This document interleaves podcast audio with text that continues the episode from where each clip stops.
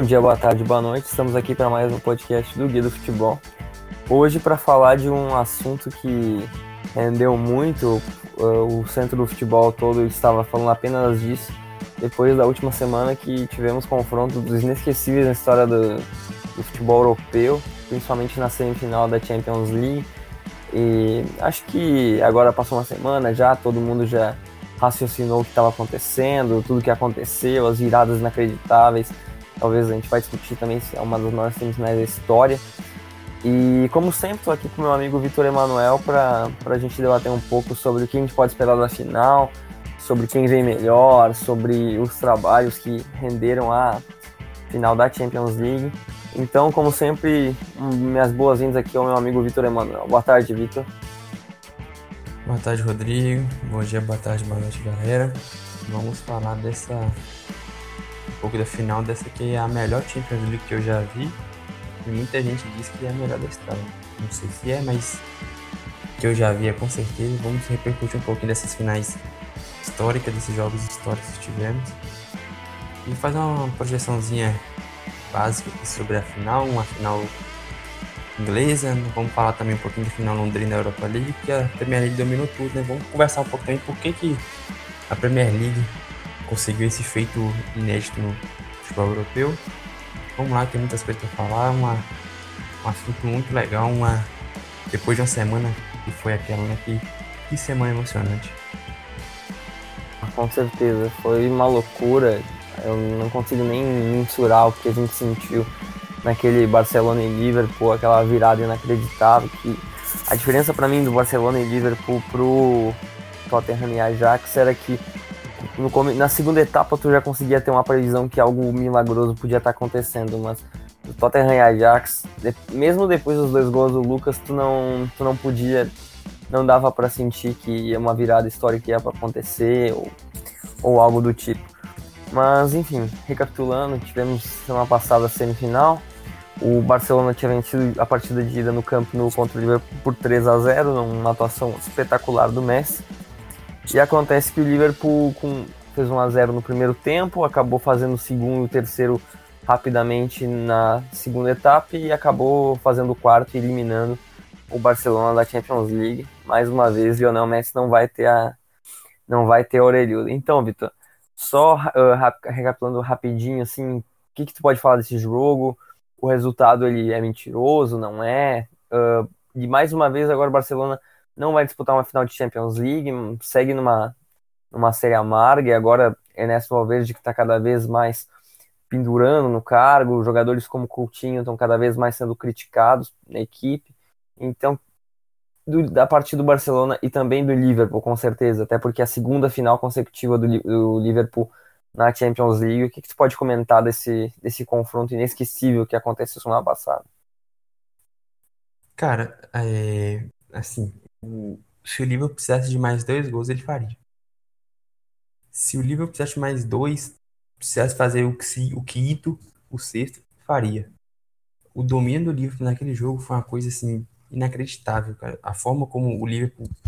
Tá, o primeiro tempo até foi um tanto quanto equilibrado. O, o Liverpool começou muito em cima, abriu o placar no começo do jogo, e aí depois virou um bombardeio de dos dois lados. O, o, o Liverpool chegando bem com o Mané, que fez outra partida incrível. E o Barcelona chegando também. O Alisson fez umas 3, 4 grandes defesas no jogo. O Alisson é um dos, um dos principais responsáveis pela classificação do Liverpool. Só que o primeiro tempo terminou. É, depois do primeiro gol, foi esse bombardeio de cada lado. Aí, até comentando em casa. Cara, é, o, esse, esse bombardeio é pior para o Barcelona, porque o, o contra-ataque do Liverpool é uma coisa muito. Eles é, são muito rápidos. Mané de um lado, Shaqiri, o próprio Origi é um cara mais novo e mais ágil. E não é, não é muito favorável ao Barcelona. Em questão que depois o jogo acalmou um pouco, o Barcelona conseguiu controlar a partida. Então começou a tocar a bola um pouco, o Liverpool já não estava tão, tão bem assim, mas chegando. Foi um ótimo jogo no primeiro tempo. Acabou 1x0, a gente, a gente pensou assim, não, 1x0 só, acho que acho que agora o, o, o vai, vai, vai é, pra cima, o Barcelona vai segurar, daqui a pouco o Barcelona acha um golzinho ali, como, como tá parecendo que seria, que o Barcelona tá jogando bem. Só que o Ainaldo entrou no segundo tempo, substituindo o Robertson. Cara, e em dois, dois minutos o Wijnaldum fez dois gols no cruzamento do, do Arnold e no cruzamento do Shaqiri, um, uma cabeçada que ele, que ele fez na, no meio da área, no meio dos dois zagueiros do Barcelona. E, e, a impressão que deu, que muita gente falou e que foi a minha impressão também, foi igual aconteceu lá em Roma em 2018. Quando o Barcelona tomou o segundo gol, cara, a, a feição dos caras parece que tinha morrido alguém. Os caras, os, os cascudos, o, o, o Busquets, o, o, Messi, os caras estavam apavorados, os caras olhavam assim pro, pro. Assim, cara, parecia que questão de tempo o, o, terceiro gol do, do. E o, o terceiro gol do Liverpool, que veio dois minutos depois. E aí o Liverpool continua perigoso, o jogo, o jogo deu uma esfriadinha um pouco, o, o Barcelona não conseguia atacar e o Liverpool começou a dominar. O Liverpool ganha de 3 a 0 e dominando o jogo sem Salah e sem Firmino e sem o Robson, que teve que sair também. Dominou o jogo e aí num lance que é uma mistura de genialidade do Arnold com a mistura de uma falha bizarra da zaga do Barcelona. O Arnold cruzou rasteiro, o, o Origi fez o quarto gol. E o Barcelona não conseguiu, não conseguiu reagir. O Alisson foi bem, mas muito por conta do Messi jogar sozinho, ao contrário do jogo contra a Roma. O Messi jogou bem contra o buscou o jogo, parou no Alisson. Contra a Roma ele foi completamente apático, não foi o caso dessa vez. Só que a impressão que eu tenho é que se tivesse precisando de mais um, dois gols, o Liverpool faria. E mostrou que Coutinho e principalmente Soares, que, que vem se arrastando há muito tempo, comprometeram o Barcelona. O Coutinho tá, tendo, tá passando a impressão que foram 120 milhões de euros jogados no lixo. Tá passando essa impressão. E o Soares, ele tá passando a impressão, para mim, pelo menos, que ele não consegue competir em alto nível na Europa. Acho que na, na Espanha, e até contra o Real Madrid na Espanha, contra o Atlético de Madrid, ele ainda é muito competitivo. Mas quando passa para a Europa, ele parece que ele não tem mais o, o nível de que teve até uns dois anos atrás. Então, uma classificação histórica do Liverpool, óbvio. O trabalho que o Klopp merece, merece todos os méritos possíveis, porque estava assim seus dois principais jogadores, dois dos seus quatro principais jogadores.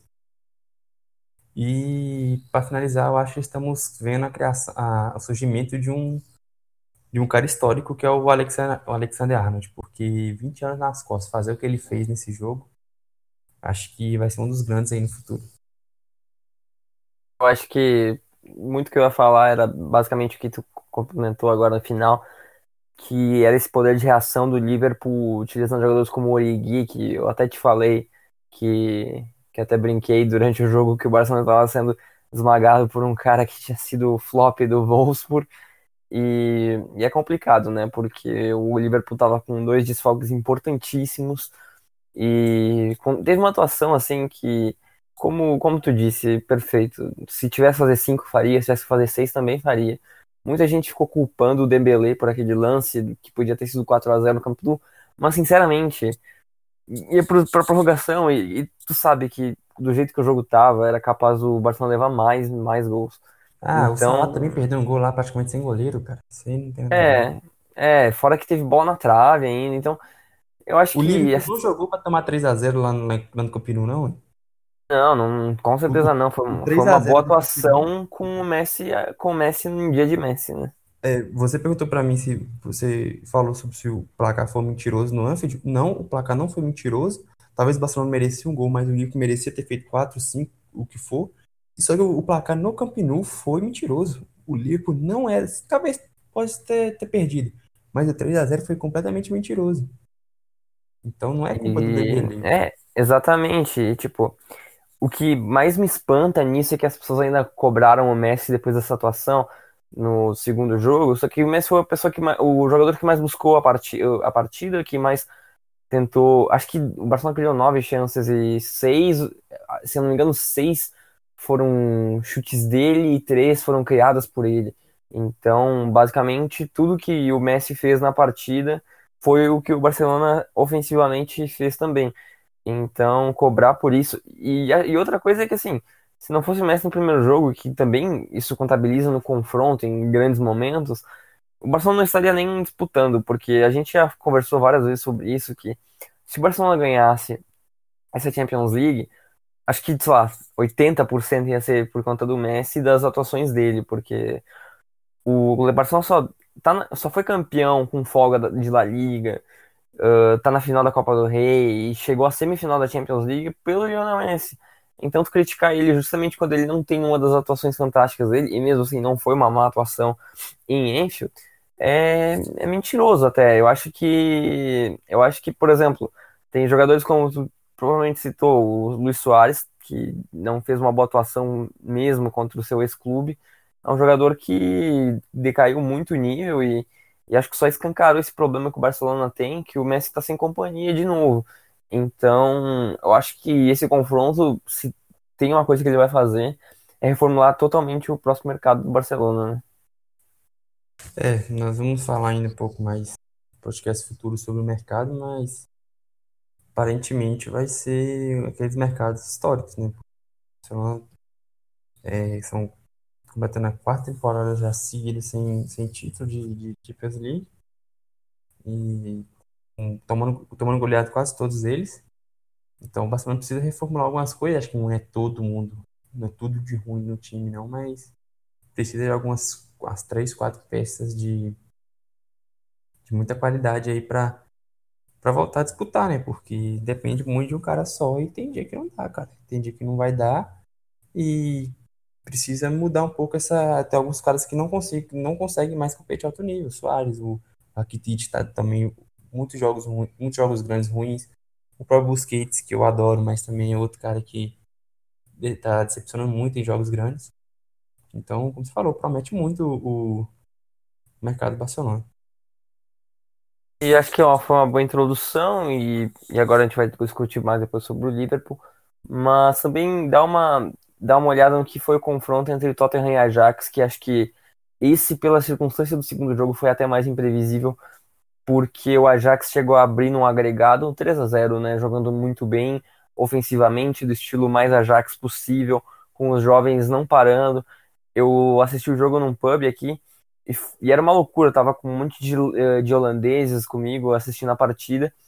E eu até sentei na mesa com um torcedor do Feyenoord e, e ele estava impressionado e feliz pela, pela classificação até aquele momento momentânea do Ajax, porque faz muito tempo que a gente não viu uma equipe de, da top 5 uh, fora da top 5 ligas que jogava um futebol tão bonito e tão ofensivo e, e com jovens muito talentosos e, e assim, se a gente for pensar as últimas surpresas, até o Mônaco, por exemplo. O Mônaco tinha dinheiro injetado, era, era de uma top 5 ligas, então todo esse contexto, até por, porque assim, o Ajax é uma equipe que foi, se não me engano, quatro vezes campeã europeia. Então, tu não pode desconsiderar que o Ajax é uma equipe gigantesca e tu vê um time desses sem muito investimento conseguindo recuperar um, esse futebol incrível, era fantástico. A atuação do Ziyech no começo da partida estava assombrosa. Tu tinha o Van de Beek, que para mim é um dos jogadores mais underrated desse time do Ajax, fantástica. Então, é, é uma loucura. Tava uma loucura aquele jogo. Só que aí apareceu um herói improvável que pouca gente pensava que podia destruir a partida, que era o Lucas Moura. O Tottenham tava sem Harry Kane, que provavelmente o jogador com, lá, talvez o, o principal a principal figura dessa equipe e uma virada na Holanda, com um último minuto, com hat-trick do Lucas Moura, foi uma coisa de louco, né? É, esse jogo entre Ajax e Tottenham foi uma coisa assim que absurda, absurda. É, eu vi o jogo também e o Ajax começando com uma superioridade muito grande, abriu 2 a 0 até 1 a 0 com 5 minutos, o, o Ziyech fez um golaço com 35 e parecia que tinha acabado, né, cara? Um, um, time, cara, é muito gostoso ver o Ajax jogar. Foi uma partida incrível. Só que aí no segundo tempo até eu até eu tava no, no eu fui no meu apartamento, falei assim, não, vou me arrumar aqui logo, que lá por 30 minutos do segundo tempo eu já vou para a universidade. Aí na que eu volto tava 2 a 1 já. Aí eu, eu abri a porta do, do apartamento, olhei pra televisão, tava o, o, o ataque do, do, do 2x2. Aí eu falei assim, não, vamos parar aqui, vamos ver o jogo. Depois disso, cara, o, foi um, um chance por todo lado. O, o Tottenham criando chance, mesmo sem o, sem o Kane, como você falou. O, o Llorente entrou e fez uma partida sensacional. Grande partida do Llorente. O Sissoko foi outra partida boa do Sissoko. Mudou o jogo, o, o, o Llorente.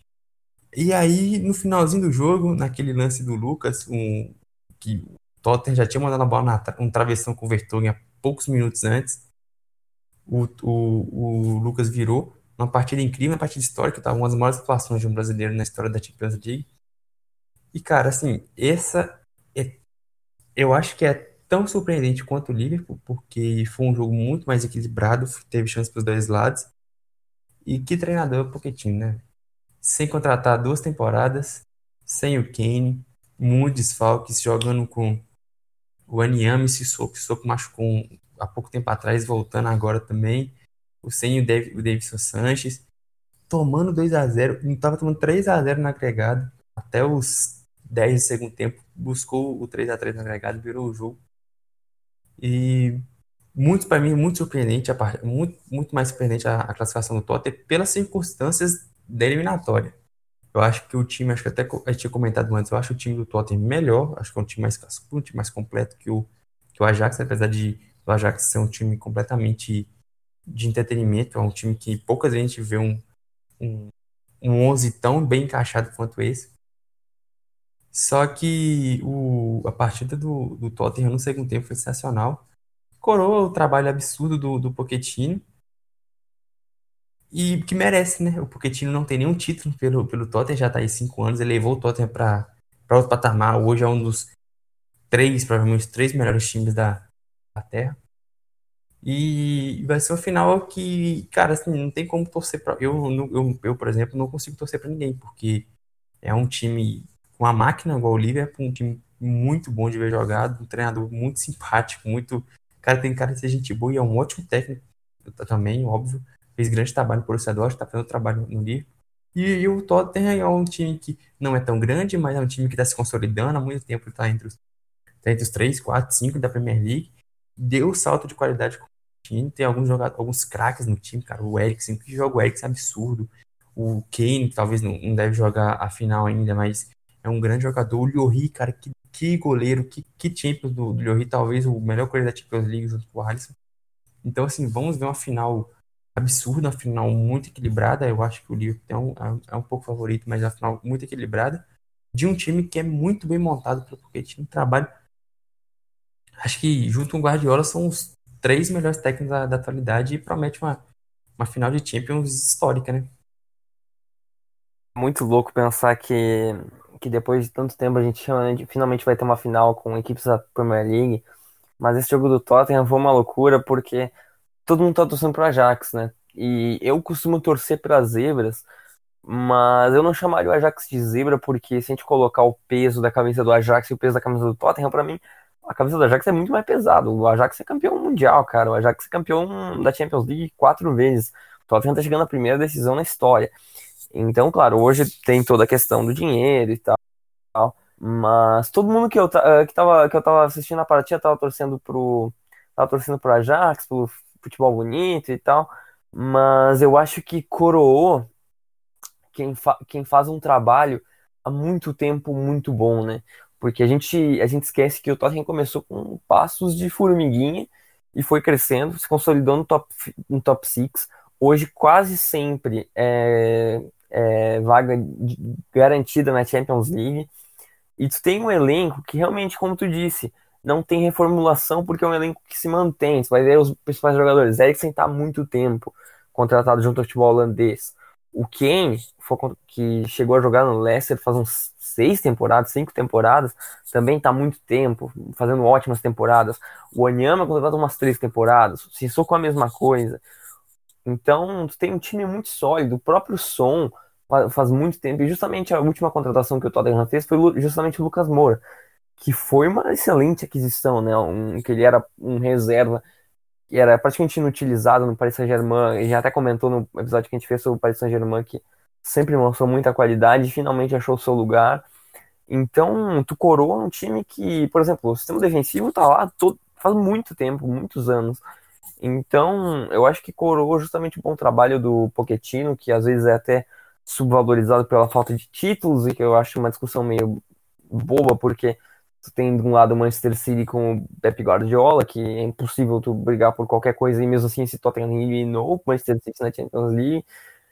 Então, acho que coroar esse bom trabalho do Tottenham, que Tottenham sempre teve azar de levar um gol no finalzinho, justamente esse gol que o Lucas Moura fez num, num jogo normal, umas duas temporadas, seria o Tottenham que levaria, né? Tantas vezes que o Tottenham já foi eliminado nessas circunstâncias. E até pelo caminho que o Tottenham pegou, eliminando o Manchester City, depois eliminando o próprio Ajax, eu acho que coroou quem foi quem foi melhor no, nesses últimos anos. Acho que essa é a final que coroa quem realmente merecia, talvez não nessa Champions League. Porque, por exemplo, o Liverpool para passada foi muito bom na Champions League também. O Liverpool, em questão de atuação, pode ter jogado melhor nessa, nessa própria Premier League. Mas que talvez, talvez por questão de merecimento de futebol jogado, o Ajax foi a melhor equipe dessa Champions League. Hum, e o Liverpool teria sido a melhor da Premier League, talvez. Então, eu acho que coroou justamente quem foi melhor nas últimas temporadas, os trabalhos excelentes do Klopp e do Pochettino. Então, já partindo para a conversa do confronto, da análise, Vitor, tu antes falou que acha que o Liverpool vem melhor. Quais são os motivos que levam a crer que para ti o Liverpool tem um pouquinho de favoritismo nessa decisão? Eu acho que o, o 11 do Liverpool é melhor. O Tottenham vai estar sem o seu craque, apesar que não tá querendo dizer muito, né? Eliminou o City e o Ajax sem o Kane. Mas o, o eu acho o time do Liverpool mais forte. Acho que a, a, temporada na Premier League mesmo mostrou isso. Fez mais de 25 pontos a mais que o, que o Tottenham. Acho um time mais completo, acho um time mais forte. E questão de tempo, né? São basicamente quase o, o Klopp já tem uns três anos já no Liverpool também. Então acho que o conjunto de fatores é um time mais forte, um time já está mais acostumado a essas decisões. Já foi vice-campeão da temporada passada, foi vice-campeão da Europa League recentemente também. E o fato do Tottenham estar sem seu craque, o fato do Tottenham estar com muitas lesões, eu acho que faz o Liverpool favorito. Só que é um jogo só, né? E, e não dá para descartar, cara. Eu acho assim, eu vou eu vou assistir, eu vou desfrutar bastante dessa, dessa final. Acho que vai ser uma final incrível. Eu, geralmente a, a, a final de Champions tá tendo muitos gols porque tá tendo uma, uma máquina de fazer gols nas últimas temporadas na final com o Real Madrid. Mas geralmente finais de, de Champions finais geralmente são poucos gols, mas eu acho que essa não. Acho que essa promete ter muitos gols, um time ultra ofensivo igual o Liverpool, um time um, um trio de ataque provavelmente é o melhor do mundo hoje em dia. Então, assim, vai ser uma final espetacular. Acho o Liverpool um pouco acima, mas é aquela coisa, cara, é, é, muito pouco, até porque eles se enfrentam sempre, né? Então o Pochettino conhece Liverpool de ponta cabeça, de qualquer jeito. Então eu acho que promete ser muito equilibrado, mas o, o Liverpool é favorito por, essas, por esses motivos. Eu acho que também há um, um desnível também, justamente pelos confrontos entre Tottenham e Liverpool. Eu tava analisando aqui e esse número me chocou, não sei se tinha essa informação, nos últimos 14 jogos, desde 2012, o Tottenham ganhou apenas uma vez do Liverpool. Então, ganhou em 2017 até 4 a 1 na Premier League, no começo da Premier League 2017 e 18. E nessa temporada, por exemplo, o Liverpool ganhou tanto jogando em Wembley quanto jogando em Enfield. Dois dois, uh, duas vezes ganhou por 2 a 1 Então, eu acho que o Liverpool, ele. E tem é algumas goleadas no meio do caminho, né? Pô, tem, tem 5 a 0 fora de casa em White Hart Lane em 2013, tem 4 a 0 em Enfield, tem, uh, tem muitas, muitos resultados elásticos e vários jogos com muito, muitos gols. Por exemplo, o Liverpool engatou, por exemplo, uma série de 5 a 0 4 a 0 e 3 a 0 no, no Tottenham faz um, alguns, alguns, acho que 4 anos, se não me engano. Então tem, tem um desnível justamente pelo, pela análise dos confrontos. Talvez quando coloque as duas equipes uma contra a outra, o, o Liverpool ele, ele tem um domínio mais, mais forte.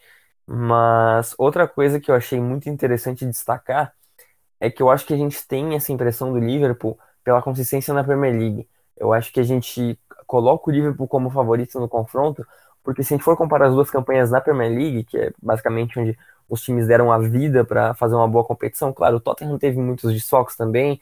O Tottenham acho que deu uma importância talvez até um pouco maior à Champions League do que o Liverpool, porque o Liverpool tá, tinha que jogar as duas competições ao mesmo tempo. E o Liverpool acabou sendo o melhor vice-campeão da história da Premier League com muita folga, se eu não me engano, foi a quarta ou terceira melhor campanha da história da Premier League. É, exatamente, mesmo sendo vice-campeão, ficando atrás apenas duas vezes do Manchester City. E, por exemplo, olha, esse dado aqui é muito interessante. o Liverpool na Premier League perdeu apenas uma vez, enquanto na Champions League perdeu quatro. Isso que jogou 38 jogos na Premier League e jogou 12 na Champions League. O Liverpool perdeu quatro jogos. Só que o Liverpool, o Liverpool perdia fora de casa, então às vezes e depois recuperava, então a, a, gente às vezes não não deu bola para esses números, porque a gente ficou só atento à, campanha na na Premier League. E acho que essa temporada, somando o conjunto da obra de Champions League com com Premier League, foi uma das melhores uh, temporadas de uma equipe, provavelmente inglesa, que foi muito bem nas duas, né? Porque usualmente o campeão da, da Premier League ele não costuma figurar e, e ser o campeão da Champions League ou chegar numa final, né? É, acho que a última vez que teve um, um o campeão da, da Premier League foi o mesmo campeão da Champions, foi o em 2007, 2008. Aí o Liverpool na temporada passada não conseguiu brigar pelo, com o City, né? Porque aquele City ele foi. Ninguém conseguiu brigar, né? O Chelsea em 11, 12, acho que terminou em sexto no campeonato inglês, se eu não me engano. Então o, o Liverpool tá conseguindo fazer, além dessa campanha histórica da Premier League, conseguir sobreviver na Champions, né? Por muito pouco, pode. Por muito pouco, poderia ter ganhado o, o Double, né? Conseguido o, a Champions e a Premier League, pode acabar sem os dois também. Mas isso aí é mais um, mais um fato para mostrar o ótimo, o trabalho absurdo do Klopp, né? É um time que que foi contra, montando esse time aos poucos, não gastou tanto dinheiro que, que City, United, por exemplo, gastam, mas montou um time tão bom quanto, muito melhor que o United, por exemplo, um time que é do nível do, do, do City. É, são dois times, a diferença é muito pouco, a tabela da Premier League mostrou isso. Então, mais uma coisa, mais um, um feito importante desse time do Liverpool, que é histórico já. E vamos ver, né? Merece muito um título, assim como também o Tottenham. E, e é um desafio, é um desafio muito grande pro, pro Liverpool acabar com essa, com essa sequência de, de vice-campeonato na Europa, né? Perdeu pro Liverpool, pro Milan em 2007, por 2x1. Perdeu pro Sevilha em 15 e 16, se não me engano. Perdeu pro Real Madrid na temporada passada. Agora chega de novo. Acho que agora é a hora do, de acabar com essa, com essa seca, né? Ou o Tottenham ganhar seu primeiro título. O que que se... E o seu, o seu panorama para essa, essa final? Você acha que o, que o Liverpool é favorito também? Acho que o Liverpool é favorito, talvez por ter um elenco um pouco mais recheado, embora eu acho que isso é uma característica muito desse confronto. Liverpool e Tottenham são duas equipes que têm elencos não muito grandes, né? Principalmente o Tottenham tem elencos pequenos que não tem tantas opções pouco de reservas, são elencos bem enxutos, mas de bastante qualidade. Mas eu acho que acaba pesando, não sei se na experiência, mas eu acho que muitos jogadores do Liverpool estão talvez um, um nível acima. Por exemplo, as laterais do Tottenham, a gente tem excelentes jogadores. Por exemplo, a gente tem o Daniel Rose, que é um lateral interessante. A gente tem o próprio Davis e o Trippier, que também jogam como lateral. Tem o Alré, que também é um lateral interessante. Mas, assim, são jogadores interessantes, sabe? Não são jogadores que elevam o, nível do time. Acho que é apenas mantém.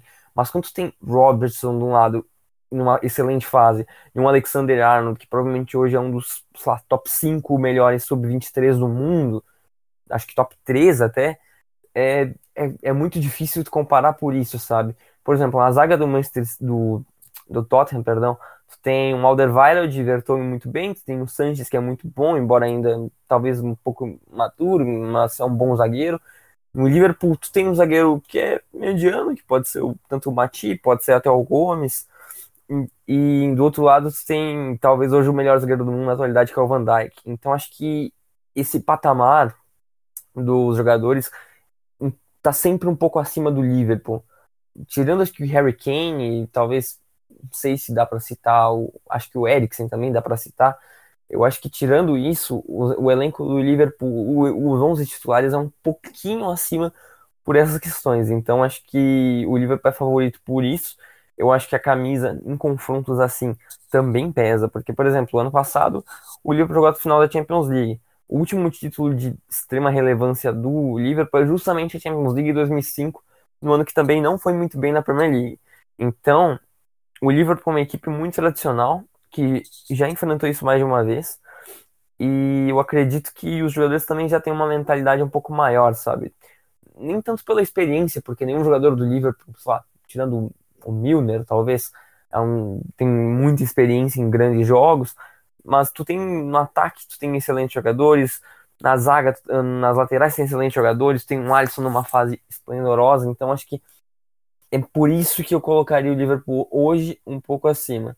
Mas, Vitor, eu, eu, pensei aqui, a gente está fazendo hoje a pauta muito pelo que vem na nossa cabeça desse confronto, mas eu pensei em fazer um 11 contra 11 e a gente analisar hoje quem é melhor entre os jogadores do Tottenham e do Liverpool. O que, que tu acha? Não, vamos, vamos. Acho, eu gosto muito dessas coisas. Hum, então vamos começar. Entre Lohri e Alisson, quem tu escolheria hoje? É, Alisson. As laterais, quem, quem tu colocaria na lateral esquerda desse time que a gente está montando ideal? É, Robertson e na direita o Arnold. Colocaria os dois do Liverpool com muita vantagem para os do Tottenham. A zaga eu, eu chutaria que tu colocaria então um, um, tal, um tal do zagueiro do Liverpool e qualquer outro do Tottenham, não? Colocaria o Vertonghen, eu acho o Vertonghen mais. Eu acho o Alderweireld, os, os, os áudios do, do Alderweireld, somente algumas temporadas atrás aí, muito, muito altos. Só que eu acho o Vertonghen muito mais confiável. Então, Vertonghen e Van Dijk. A volância, acho que é um pouco mais difícil, porque a gente tem excelentes jogadores como o próprio Fabinho, que fez uma semifinal incrível. A gente tem jogadores que a gente pode considerar, por exemplo, o próprio Sissoko, que tem que está crescendo cada vez mais, o próprio Anyama, que também é muito bom jogador. Quem tu colocaria na volância desse time? O meu meio de campo eu faria com o Fabinho. Como o Keita não vai jogar a final, vamos tirar ele dessa conta. Então, acho que seria Fabinho e o Ainaldo com o Eriksen. Interessante, interessante. E agora vamos tirar o Harry Kane, então, já que a gente não sabe se ele vai começar. Provavelmente ele não vai começar o jogo, talvez ele entre. Só que, como tu sabe mais do que eu, até é muito comum jogadores forçarem um, um início de partida e depois acabarem saindo, como o Diego Costa fez numa final. Não pode então... fazer o Diego Costa, né? Jogar nove minutos. Exato, é. E aí tu queima uma substituição ainda no final de Champions League. É muito arriscado. Então, tirando, tirando o Harry Kane, quem, quem seria o teu trio de ataque? Cara, com muita dor no coração, deixaria o som de fora e colocaria o, o, o trio do Liverpool, porque eu acho que o som tornou um, old class essa temporada, mas o, os três do Liverpool, cara, o, eu sou muito fã do, do Mané e do Firmino, e o Salah é um cara que é muito assim. Salah, o que o Salah se tornou na mão do Klopp é um, é um caso de evolução tão rápida assim, poucas vezes vista. Né? Então, o trio do, do Liverpool ficaria, acho que é Alisson, né? Alisson, Arnold, Van Dijk, Vertonghen e Robertson. Firmino, é, Fabinho, Wijnaldum e Eriksen, Salah, Mané e, e, e, Firmino. Agora não pede o técnico não, cara. Não, aí o técnico... Você escolhe o técnico. tá bom. Eu prezo sempre pela, pelo trabalho mais duradouro e para mim, quem re, revolucionou essas equipes, tanto tanto na parte do elenco, de potencializar o máximo dos jogadores e tanto de colocar o time em outro patamar, eu acho que eu poderia falar isso dos dois técnicos. Então isso deixa um pouco ambíguo. Mas eu acho que quem fez isso com mais louvor é o Pochettino, porque para mim o Liverpool, por exemplo, o Liverpool já chegou em duas finais de Champions League. A gente está falando de um time monstruoso, mas eu acho que assim o Tottenham nunca brigou por um título de Champions League, eh, de Premier League, tirando aquela do Leicester, que já estava sob a mão do Pochettino. Faz umas naquela, acho que foi 2013, 14, o Liverpool brigou da Premier League com o Brandon Rodgers. Então eu acho que assim, os dois times, tu tirava os técnicos, eu acho que quem ia sofrer mais ia ser o Tottenham, entendeu? Então acho que o Klopp tem muitos méritos, acho que o Klopp faz um excelente trabalho e às vezes é muito subestimado também, mas eu colocaria o Pochettino no comando técnico da equipe. Eu acho que do meu do meu time pro teu, acho que eu, eu provavelmente teria os mesmos jogadores. Eu acho que hoje também o sistema defensivo, acho que as laterais é indiscutível. O Alisson vive uma fase incrível. E na zaga eu também concordo que hoje o Vertonghen vive uma fase melhor que o Alderweireld. Talvez há dois anos eu não falaria isso, mas hoje eu, eu concordo com isso. Acho que começou muito naquelas especulações também do Alderweireld sair ou não sair. E, e na, na volância também concordo exatamente, porque o Fabinho grande temporada do Fabinho. E o Eriksen, para mim, subestimadíssimo. Excelente jogador, excelente jogador, uma das peças fundamentais. E dói, né? Eu sei que dói, eu amo o som, mas não tem como tirar ninguém do trio do Liverpool, principalmente o One Caesar Wonder, Mohamed Salah, que foi artilheiro da Premier League de é novo, né? Season Wonder, né? Já é two season wonder. Não, não, daqui a pouco vai ser three, vamos, vamos, vamos vendo, vamos vendo. É. Agora, o Rodrigo, a gente colocou aí então dois jogadores do Tottenham, né? Isso. Isso mostra como o trabalho do Pochettino é sensacional. cara. É bizarro, né? Porque a gente for pensar que é um elenco muito enxuto, né? Eu tava até analisando aqui por cima. Por exemplo, no banco de reservas poderia ter bons jogadores, mas nenhum cara que muda o jogo. Eu acho que, principalmente a contratação do Lucas Moura foi interessantíssima por isso.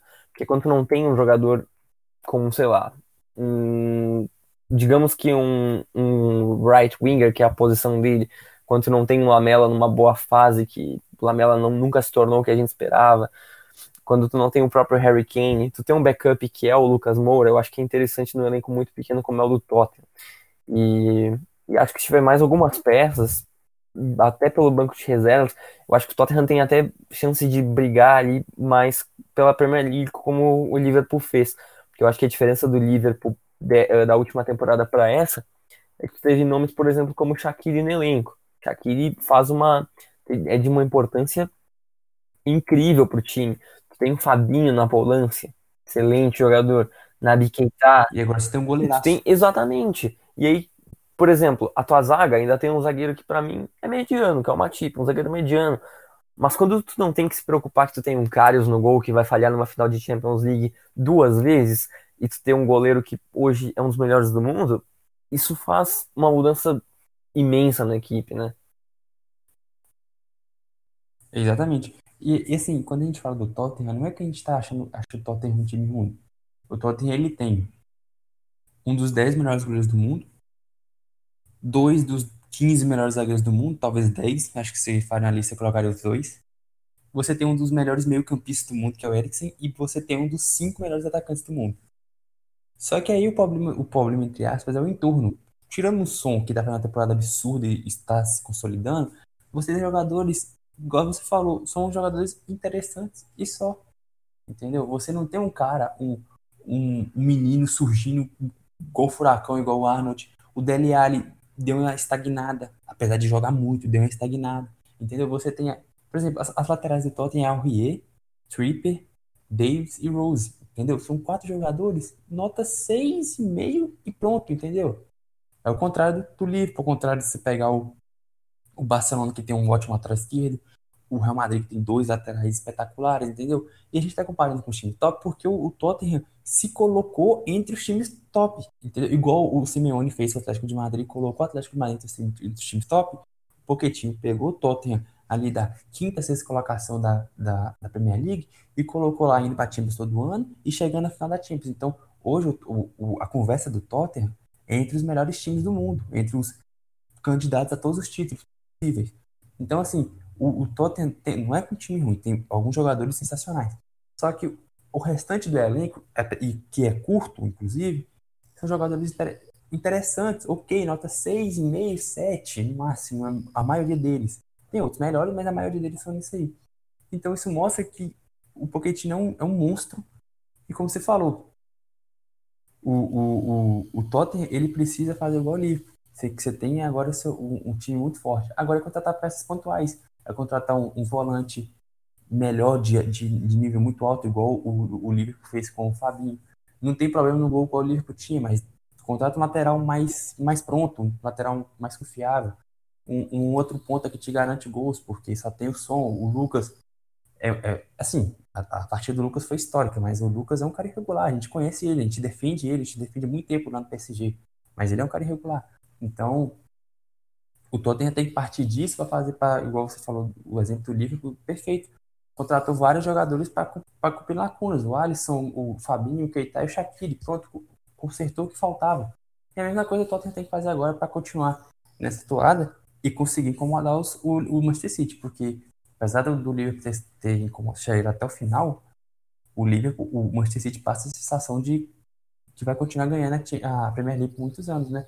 E o, e o Tottenham mostrou nessa temporada que não é bem assim, que o Tottenham tem capacidade de disputar o título.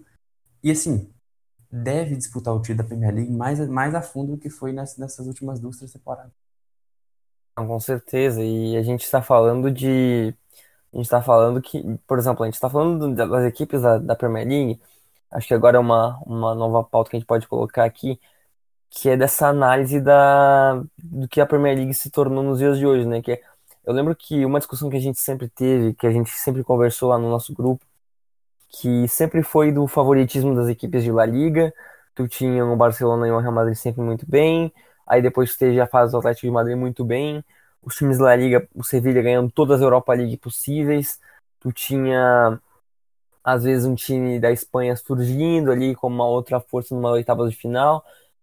Aí depois, quando não tinha isso, tu tinha um Bayern muito bem, tu tinha um Borussia Dortmund muito bem, tu tinha Alemanha e Espanha dominando a Champions League. E até a gente chegou a ter várias semifinais nos últimos 10 anos sem nenhum time inglês na, uh, na uh, nessa, nessa fase tão decisiva. E agora a gente ter, na, em tanto final de Champions League quanto Europa League, a gente tem os times da Premier League. E levando em consideração que o melhor time inglês não está em nenhuma delas, acho que isso diz muito. E talvez não seja nem por nem pela questão da, da grana e tal, mas pela questão do trabalho bem desenvolvido. Que, por exemplo, o Liverpool já foi na última edição para a final da Champions League. O Tottenham talvez não pudesse ter ido antes, tá? talvez essa foi a hora ideal. Tu tem um Chelsea que tá muito mal, que agora tem algumas coisas importantes ali com o Sarri, mas o Hazard provavelmente vai sair, e mesmo assim conseguindo chegar numa final europeia. E do outro lado tem um Arsenal reconstruindo após a saída do Arsenal Wenger, tem na, uma final de competição europeia. Então acho que essa discussão de Premier League, de cota de televisão, de cada vez mais dinheiro, de muitas contratações de, de um futebol extremamente bem jogado, com trabalhos duradouros. Por exemplo, agora, enquanto na final da Europa League a gente tem dois trabalhos que estão recém começando, que a gente não sabe nem se vai ter prosseguimento, para o Unai Emery é o que mais tem chance de continuar. Na Champions League tu tem Klopp e Pochettino há muitas temporadas fazendo bons trabalhos e com elencos, com jogadores interessantíssimos e isso acho que demonstra uma nova fase e talvez que dite uma tendência, né? Que talvez na próxima Champions League a gente tenha mais, pelo menos lá, duas equipes na Champions League. É uma coisa muito grande que a gente estava tendo ultimamente, né? É, eu acho que que esse momento da Premier League, eu acho que passa muito pela pluralidade de ideias. É, a gente pode pegar aí os seis grandes, vão tirar o United que que não sabe para onde vai, mas o, o City com o Guardiola, se você contrata o Guardiola, você sabe o que você está querendo. Já deu resultado, fez duas campanhas históricas, parou no, nesse ano no Tottenham, que, que é um time que tem um, um outro técnico que está há muito tempo, que, deu, que, que já estabeleceu o seu estilo de jogo, que é diferente do, do Guardiola. Aí vai enfrentar um Liverpool que tem um técnico também estabelecido, que, que já é diferente também do, do Pochettino, muito diferente do Guardiola. Aí você vai para o Arsenal e para o Chelsea, que são os finalistas da, da Europa League e que tem um trabalho menor, só que se você, a partir do momento que você contrata o Sarri, cara, você está tentando emular o, o, o City, assim, tem, tem diferença, mas o, o, o, estilo de jogo é parecido, toque de bola e tal, e você quer um, um projeto a longo prazo, porque você sabe que se você tiver o, o, o Sarri, você não vai, não, não é para montar um time em uma temporada. Então, e, o, e o Emery, que, que não foi bem no PSG, mas é um cara extremamente vitorioso, um cara que, que os times dele praticam futebol bom e futebol vitorioso. Então é o seguinte, são cinco, cinco dos principais, cinco principais times hoje da, da Inglaterra, tem cinco treinadores completamente diferentes um do outro, algumas similaridades aqui ou ali, mas são, são argentino, tem espanhol, tem italiano, tem, tem, técnico, tem alemão, tem técnico de várias nacionalidades, que isso aí você consegue o, o faltava na Premier League, porque você consegue contratar jogadores, pensar jogadores, os melhores jogadores de cada, cada país, tá na Premier League, só que faltava aquela, só que tava naquela ideia de jogo um tanto quanto engessada, com times muito parecidos, e agora mudou. Agora tem essa, essa, essa diversidade que faz os times aprender a jogar com, com diversos times diferentes, contra diversos times diferentes, você vai enfrentar um time completamente rápido no contra-ataque, um tanto quanto vertical do Klopp, mas você vai enfrentar um time que, que vai você vai que vai te dar deixar com 30% de de bola igual o, o, o, Manchester City. Você vai pegar um time vertical do, do Arsenal com um pouco, um pouco menos de posse de bola, ou você vai pegar um time igual do, do Sarri com muita posse de bola, um time que, que é centrado no jogador só igual o Jorginho. Então essa, essa diversidade de, de estilos, acho que influencia diretamente no desempenho dos times na Europa. Porque se você vai na, na Espanha, que dominou os últimos, os últimos cinco anos, você vai ver lá um Barcelona com seu estilo de sempre, mas que, que mudou bastante com o, o Luiz Henrique, mas ainda com o Valverde. Então, é o toque de bola, só com a defesa um tanto quanto mais, um time quanto mais equilibrado e forte no contra-ataque. Aí você pega o Real Madrid, que não é mais que um, é um time com a bola parada extremamente forte, agora do Zidane, né? E um contra-ataque muito forte. Aí você pega o Atlético de Madrid, que é aquele time extremamente defensivo, uma defesa muito forte que você vai dificilmente vai conseguir é, furar. Aí você pega o Getafe também, o time que está fazendo uma campanha muito boa, muito um tanto quanto parecido com o Atlético de Madrid, um time com uma defesa muito forte que aposta muito contra-ataque. Então, na Espanha tem essa, essa, essa diversidade que não tinha na Premier League. Agora que a Premier League conseguiu importar esses grandes técnicos de várias partes do mundo, isso aí influenciou diretamente na, na no desempenho dos times da Europa.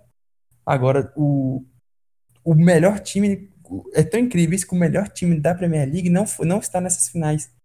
Então mostra como a, a liga se tornou tão forte, com vários estilos diferentes, e que assim, eu não acho que vai, vai, vai dominar igual a Espanha conseguiu dominar, até porque aqui dali é uma coisa, é um caso muito raro. Mas mostra que a Premier League vai voltar a se impor igual se impôs no final da década passada. Acho que o mais interessante disso é que agora que a gente está chegando numa fase muito próxima da janela de transferências, por exemplo, a gente não vai ver jogadores do Tottenham, do Manchester City e do Liverpool saindo da equipe. Por exemplo, desses três tenho certeza que não. A gente não vai ver eles saindo para uma equipe maior, entendeu? Eu acho que não vai acontecer do Real Madrid, por exemplo, contratar o Salah. Eu acho que não vai acontecer de um Barcelona, por exemplo, contratar um.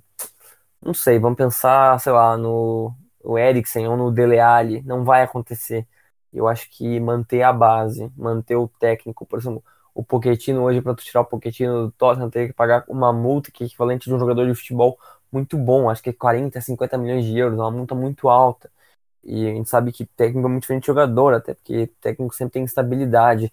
E acho que por manter a base e porque só tende a contratar mais jogadores para melhorar o elenco, ou até seguir o exemplo do Tottenham apenas manter os jogadores, eu acho que isso dita uma tendência. Até o Manchester City, que tem dinheiro sem fundo, só vai perder jogadores se quiser perder. Só vai perder jogadores se a proposta for absurda.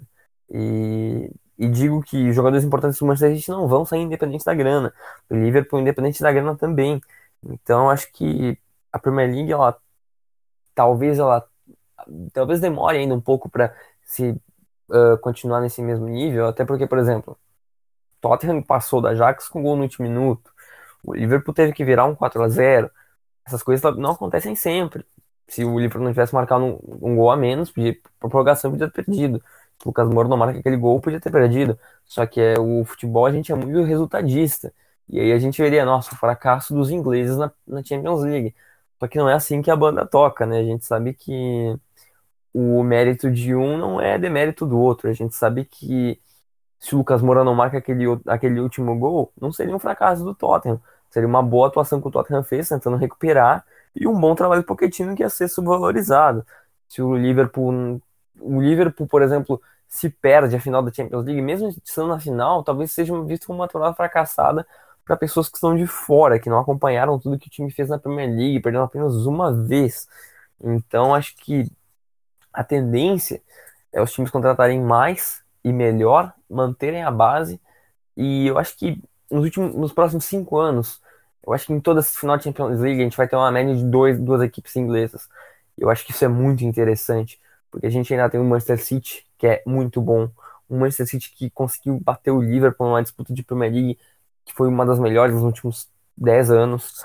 A gente tem um próprio Arsenal em reconstrução, que a gente não sabe o que pode acontecer, mas pode surgir boas coisas nesse novo trabalho, novos ares, pode surgir coisas interessantes.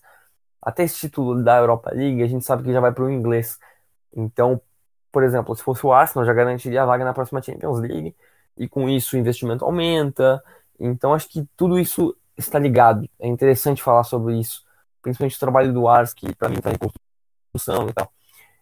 E talvez o Chelsea tenha caído de paraquedas essa final de Europa League, vencendo as penalidades. O Sarri está sendo contestado, mas é um trabalho que também o Sarri, como eu e o Vitor, a gente acompanhou ele no Napoli, é um trabalho extremamente consistente, é um trabalho com excelentes jogadores, seja Jorginho, seja Alain. Era um, um cara que fazia o Napoli jogar nos futebols mais vistosos do mundo. Então acho que tudo isso é interessante e essa mescla de opções, de estilos de jogo, de equipes medianas da Premier League, podendo, assim como o Tottenham, entrar num novo patamar, brigando por competições europeias, seja o Wolverhampton em alguns anos, seja o Leicester em alguns anos, seja o próprio West Ham em alguns anos, eu acho que isso dita uma tendência que é muito interessante para o futuro. E agora que a gente já chegou a falar um pouco da Europa League, só para completar, a gente, a gente não quer gastar muito tempo até que a gente já falou, mas o que a gente pode esperar dessa, dessa Europa League, dessa final, que o Arsenal venceu o Valência, numa atuação excelente da dupla Lacazette Aubameyang, que se entrosou tão bem, e de um Chelsea que venceu o Eintracht Frankfurt nas penalidades e que, e que agora foi para a final da Europa League, mesmo com pouca gente, pouca gente prevendo. E é uma coisa que pouca gente lembra, né? O Naimeri é literalmente o rei de Copas, né? Cara, que, que absurdo o, o Emery, né, cara? Vai rumo à sua quarta final, rumo ao quarto título. E, e o engraçado é que só foi ele chegar e o Arsenal chegou já na final de Europa League. O cara nasceu para disputar essa competição mesmo. É, isso aqui é outra, outra. Parece até. É, ficar repetindo isso toda hora, mas novamente é um, é um final muito equilibrado, é muito difícil, eu acho que é mais equilibrado ainda que Liverpool e Tottenham, na minha opinião. Porque eu, eu acho o Chelsea um time, mais time, mas eu, eu acho o Arsenal uma dupla de ataque muito forte, um cara que sabe jogar essa competição, um cara que nasceu para jogar essa competição, um cara muito mais vitorioso. E um time, e o Arsenal, ele se classificou com muito mais tranquilidade, né, cara? O Arsenal venceu os dois jogos, venceu bem lá no Mestala também. E o Chelsea tá na final porque o Zapacol salvou um gol em cima da linha. Então, se, se aquela bola do Frankfurt entra ali já no, já no mais final do jogo, o Chelsea estaria aqui, teve contando também passando os pênaltis. Então, eu acho que o Arsenal vem, acho que o Arsenal vem num momento melhor, acho que o Arsenal vem numa, numa sequência mais forte, numa sequência de classificou com mais contundência, eliminou o Napoli, eliminou o Valencia, que é um time tradicionalíssimo. O Chelsea eliminou o Slavia Praga, eliminou times menores. Mas são jogaços, são jogaços, um, um, um, clássico, né? Um clássico londrino. Sei que estava em, em, Londres esses dias, aí você pode falar como é que como é estava o clima lá em Londres. Mas, assim, vai ser uma final que pode ser que o Chelsea se consolide, né? Como um time grande mesmo, e, e, emendando seu terceiro título europeu em menos de 10 anos, ou o Arsenal finalmente ganhando seu primeiro título, né? Acho que promete muito. A gente pode até fazer o 11 também combinado daqui a pouco, mas eu acho muito equilibrado. Eu não consigo meu favorito, cara. Se fosse para apostar meu dinheiro, eu apostaria no Arsenal. Por causa do Naimeri, por causa da dupla de ataque sensacional. Mas essa aí, se for, é um 51-49, porque é muito equilibrado mesmo. O que, que você acha? O que, que você viu na Londres sobre essa final? Qual o seu, o seu panorama para lá também? Eu fui no último fim de semana que era do título do Manchester City então, basicamente, tudo que eu via nas ruas era muito dessa disputa da Premier League entre Manchester City e Liverpool. Mas o que eu vi foi uma torcida. Do... Eu vi muitos torcedores do Arsenal na rua. Então, as pessoas, elas, pela primeira vez em muito tempo, que não estavam tendo isso com o Arsene Wenger, eu acho que essa final da Europa League significa mais pro Arsenal do que significa pro Chelsea. Eu tenho essa impressão. E, e agora tu vê uma dupla tão bem entrosada como o Aubameyang como o Lacazette eu acho que isso dá mais esperança aos torcedores do Arsenal, sabe?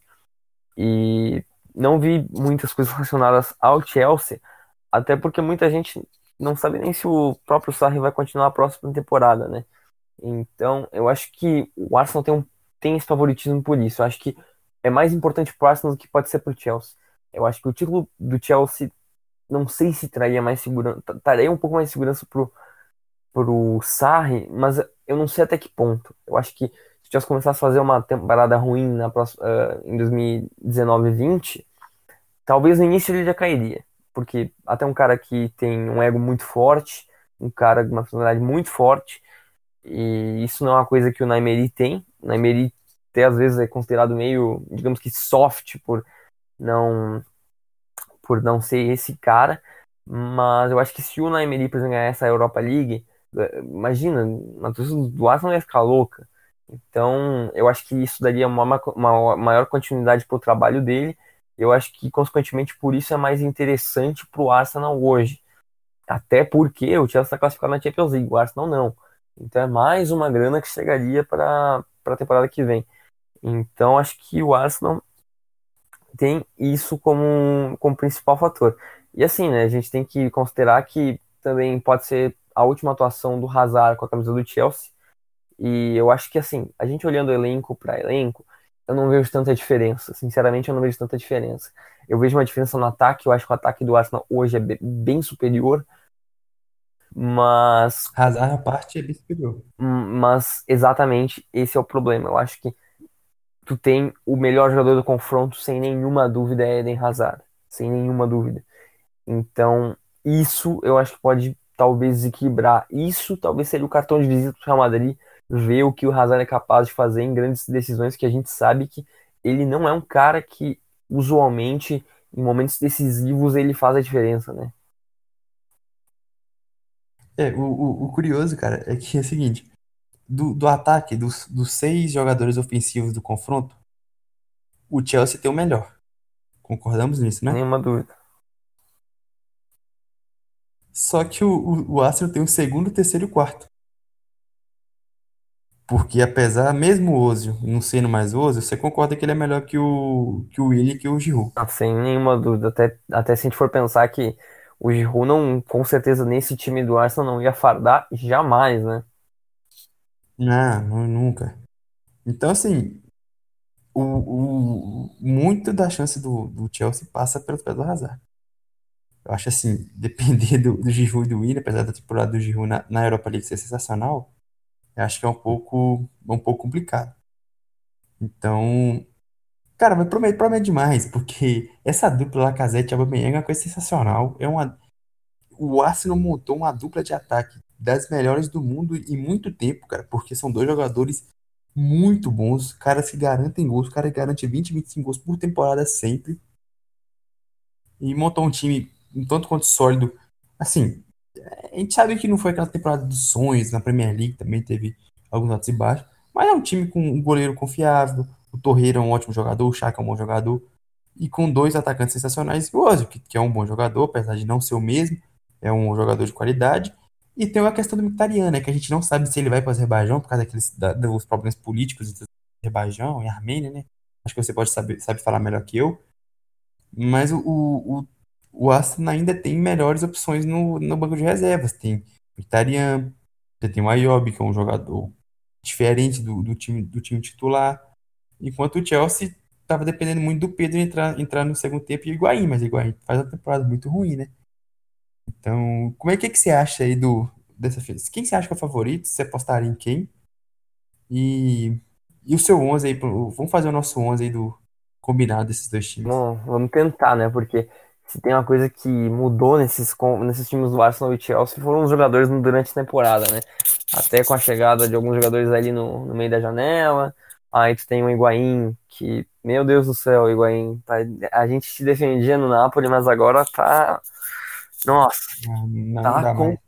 Larguei, larguei tá complicado. Depois que o Juventus gastou 90 milhões nele, não aconteceu mais. Só uma uh, só a gente estava falando antes do Mkhitaryan, que a gente não sabe se ele vai jogar em Baku. A final da, da Europa League vai ser no dia 29 de maio, só que o Armênia e o Azerbaijão cortaram qualquer relação diplomática. Então, o Mkhitaryan já já uh, não foi jogar uma partida contra o, Ka, o Karabag quando ele jogava com o Borussia Dortmund justamente por essa por essa relação diplomática eu me irritaria, a princípio, pelo que as fontes estão dizendo, ele quer jogar a final, porque é uma final importantíssima. mas a gente não sabe o que vai acontecer porque é uma coisa que ultrapassa o futebol, né? E a guerra do, de Nagorno e Karabakh, que é uma disputa territorial que tem muito tempo já, e com um conflito que é até recente, se não me engano, 2016, o, a Armênia e o Azerbaijão, que são grandes rivais, eles não. É muito difícil, até porque o Mkhitaryan é um dos poucos jogadores que joga internacionalmente pela Armênia, né? Que é uma seleção fraquíssima. E ele é um dos poucos que, que, por exemplo, seria afetado com isso em qualquer decisão. Só que é justamente a final vai ser num lugar que é de difícil acesso, que não tem nenhum voo direto de Londres para Baku. O aeroporto de Baku não consegue receber muitas, uh, muitos turistas ao mesmo tempo. Baku é uma cidade que está se modernizando a cada vez mais, mas mesmo assim ainda não atende capacidade para uma final europeia. Isso tem sido discutido muito. O próprio Jurgen Klopp falou na última semana que nem tem nada a ver com o confronto. Ele até falou que, que ele não entende o porquê da UEFA ter aceitado. Baku correu também para a final da Champions League. Imagina a desgraça que ia ser se Baku fosse da Champions League, que a Champions League, não sei se você sabe, mas, por exemplo, que teve a final em Cardiff, que o Real Madrid jogou e ganhou. A final em Cardiff, uh, antes de, da, da decisão, tu tem uh, do lado de fora tu tem uma base inteira, tu tem um campo de futebol feito para jogar grandes craques antigos, de um, craques veteranos que são ligados ao confronto, tem uma, um social media muito grande, um marketing muito grande, toda a área da cidade está relacionada à Champions League. Então, transporte público, tudo é direcionado ao estádio. E Cardiff tinha como receber isso. Cardiff é no país de Gales. O país de Gales é muito é, é, no, Reino, é no Reino Unido, né? E é do lado de grandes cidades europeias. Baku é muito longe, Baku é muito distante. E outra coisa que dificulta é que são apenas 6 mil ingressos disponibilizados para Arsenal e para Chelsea. Então, isso também é uma coisa que vai dar muito problema ainda, que as pessoas já estão discutindo porque vai dar muito problema. O Naemeri também, técnico do Arsenal, já falou sobre essa situação que hoje é horrível, que não tem o que fazer e todos os voos que vão para Baku são muito caros. Então, provavelmente o que a gente vai ter lá vai ser um povo local que não tem muita relação com nenhuma das equipes, até porque é um clássico, clássico londrino. E, e quem estiver lá vai ser as pessoas que têm muito, muito dinheiro, magnatas, pessoas que podem da nobreza que podem que podem pagar. A gente sabe que esse tipo de de torcedor ficar parado vendo futebol como se fosse teatro, né?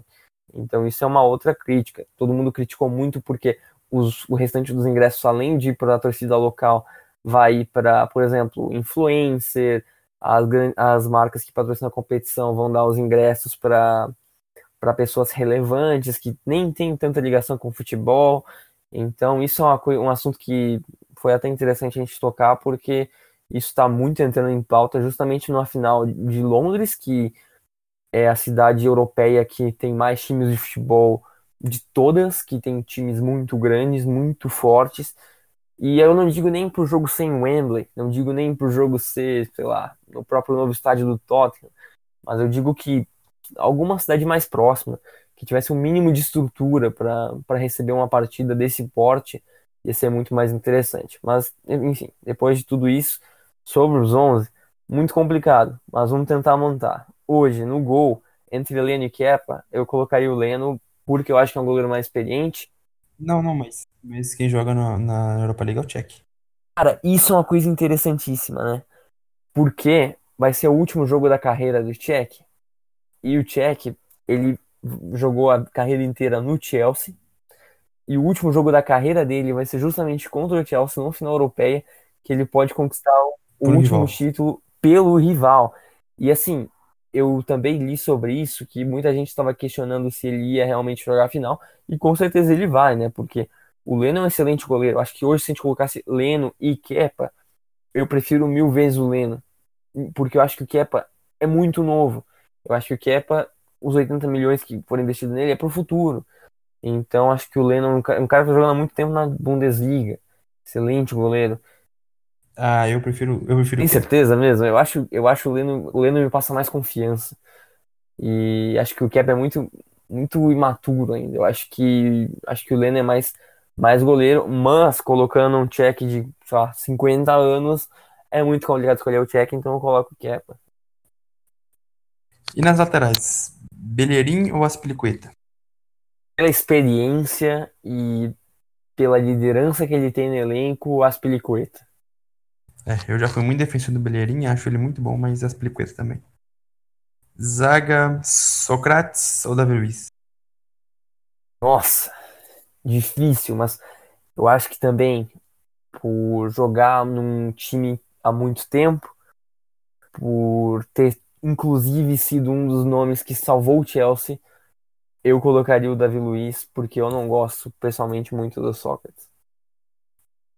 Também Davi Luiz. É, eu vi aqui que o Bellerin não, não deve jogar final, mas entre Lichtstein e Jackson também nós preferimos é. o né? Obviamente. Com certeza. É, o zagueiro, vamos de Koscielny ou Rudiger? Nossa, interessante, mas Koscielny. Cara, essa é difícil. É... Eu vou de. Eu vou de. Eu vou de Rudiger.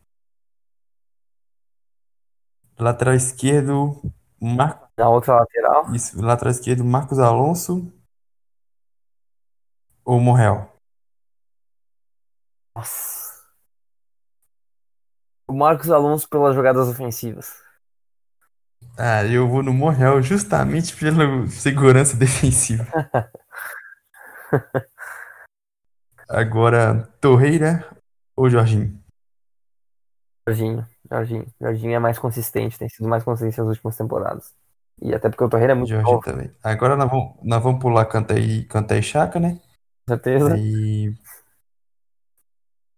O, o, cara, o outro meio de campo deve ser o Loftus-Cheek, né? Que deve jogar pelo Arsenal.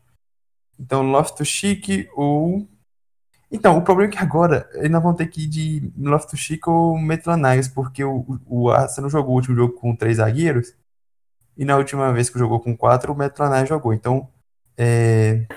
Loftus-Cheek ou Maitland Ah, o Loftus-Cheek. O Loftus-Cheek tem passagem pela seleção inglesa.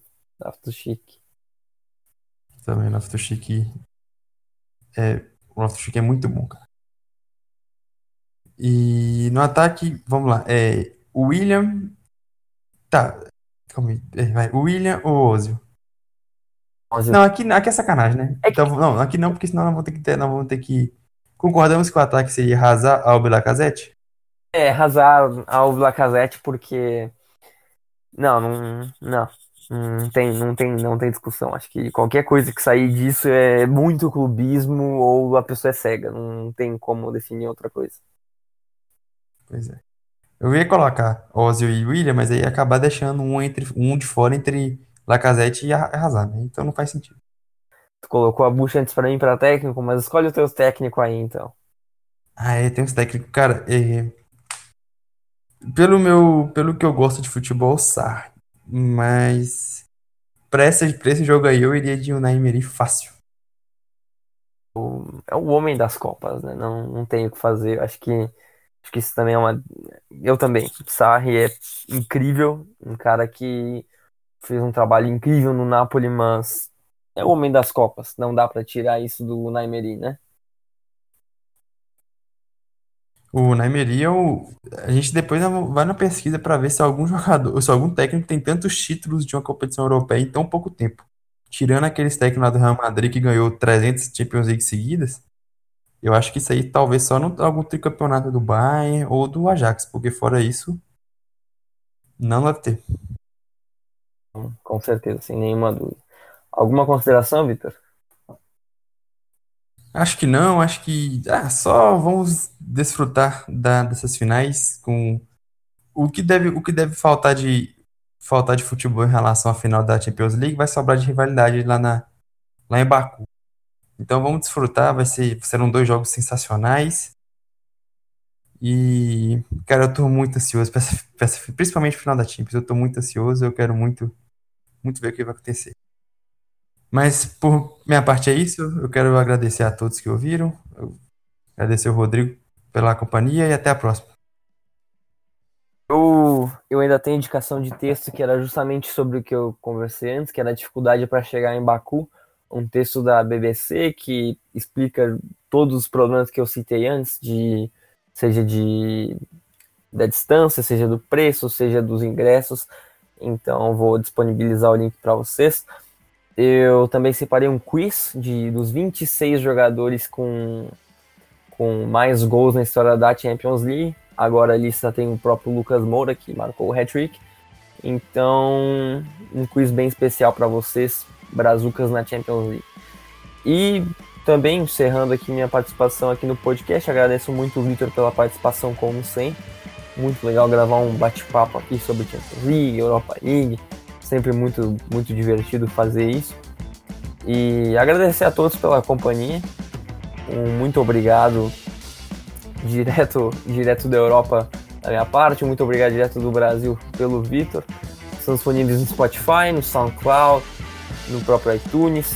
Podem nos encontrar no Twitter. Estamos fazendo várias threads. Estamos pensando em alguma, em alguma coisa especial para League.